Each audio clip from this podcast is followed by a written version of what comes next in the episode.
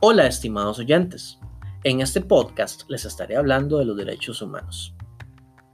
La Organización de las Naciones Unidas, la entidad que ha promovido los derechos humanos a nivel global, consideran estos como derechos inherentes a todos los humanos, es decir, que deben aplicarse sin distinción de características y aspectos como ideología, origen étnico, sexo, nacionalidad, lengua y religión Además, esta organización ha clasificado los derechos humanos en dos tipos, los derechos civiles y políticos, que se tratan de aquellos que protegen y garantizan las libertades individuales en condición de igualdad y sin ningún tipo de discriminación.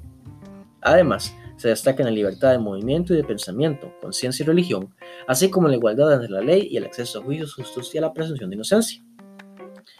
El otro tipo de derechos o el tipo de clasificación es derechos económicos, sociales y culturales, se les consideran derechos humanos fundamentales o tradicionales que nacieron para garantizar una vida digna a todas las personas.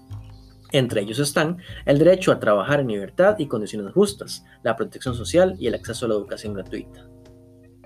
También destacan el derecho a la vivienda digna y a la alimentación. ¿Por qué los derechos son importantes? Bueno, los derechos humanos son importantes ya que estos han facilitado un legado histórico, es decir, los derechos humanos son bases históricas que fomentan un mundo mejor en el futuro. Por ejemplo, para muchos especialistas y analíticos, no es casualidad que no haya ocurrido otro conflicto bélico global desde la Declaración Universal de los Derechos Humanos en 1948. Por otro lado, los derechos humanos establecen estándares de bienestar, es decir, estos son reflejo de los estándares mínimos que se requieren para que las personas vivan con dignidad y tengan la posibilidad de desarrollarse satisfactoriamente.